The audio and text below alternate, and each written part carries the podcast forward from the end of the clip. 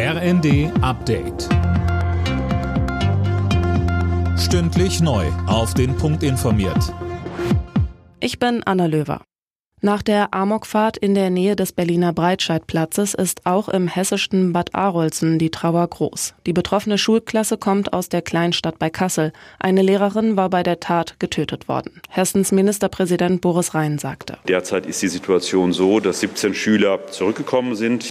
Sieben Schüler sind noch in äh, unterschiedlichen Krankenhäusern in Berlin. Hier hat Frau Giffey mir zugesichert, dass das besonders spezialisierte Krankenhäuser sind, die mit äh, genau den Verletzungen besonders anders umgehen können.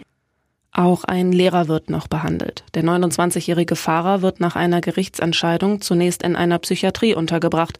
Die Staatsanwaltschaft geht von einer paranoiden Schizophrenie aus.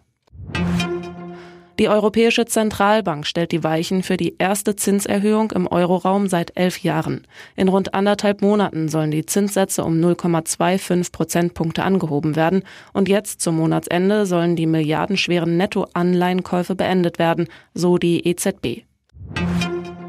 Bundesverkehrsminister Wissing kritisiert den EU-Parlamentsbeschluss, ab 2035 keine Autos mit Verbrennermotoren mehr neu zuzulassen. Der FDP-Mann betont, dass er für Klimaschutz ist, aber auch für Technologieoffenheit. Wir wollen die Transformation Technologie offen gestalten.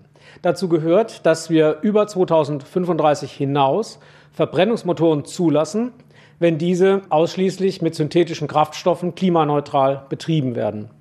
Das haben wir im Koalitionsvertrag ausdrücklich vereinbart und daran orientieren wir uns. Der türkische Präsident Erdogan peilt eine weitere Amtszeit an. Er hat jetzt offiziell seine erneute Kandidatur angekündigt. Planmäßig findet die Wahl in gut einem Jahr statt. Alle Nachrichten auf rnd.de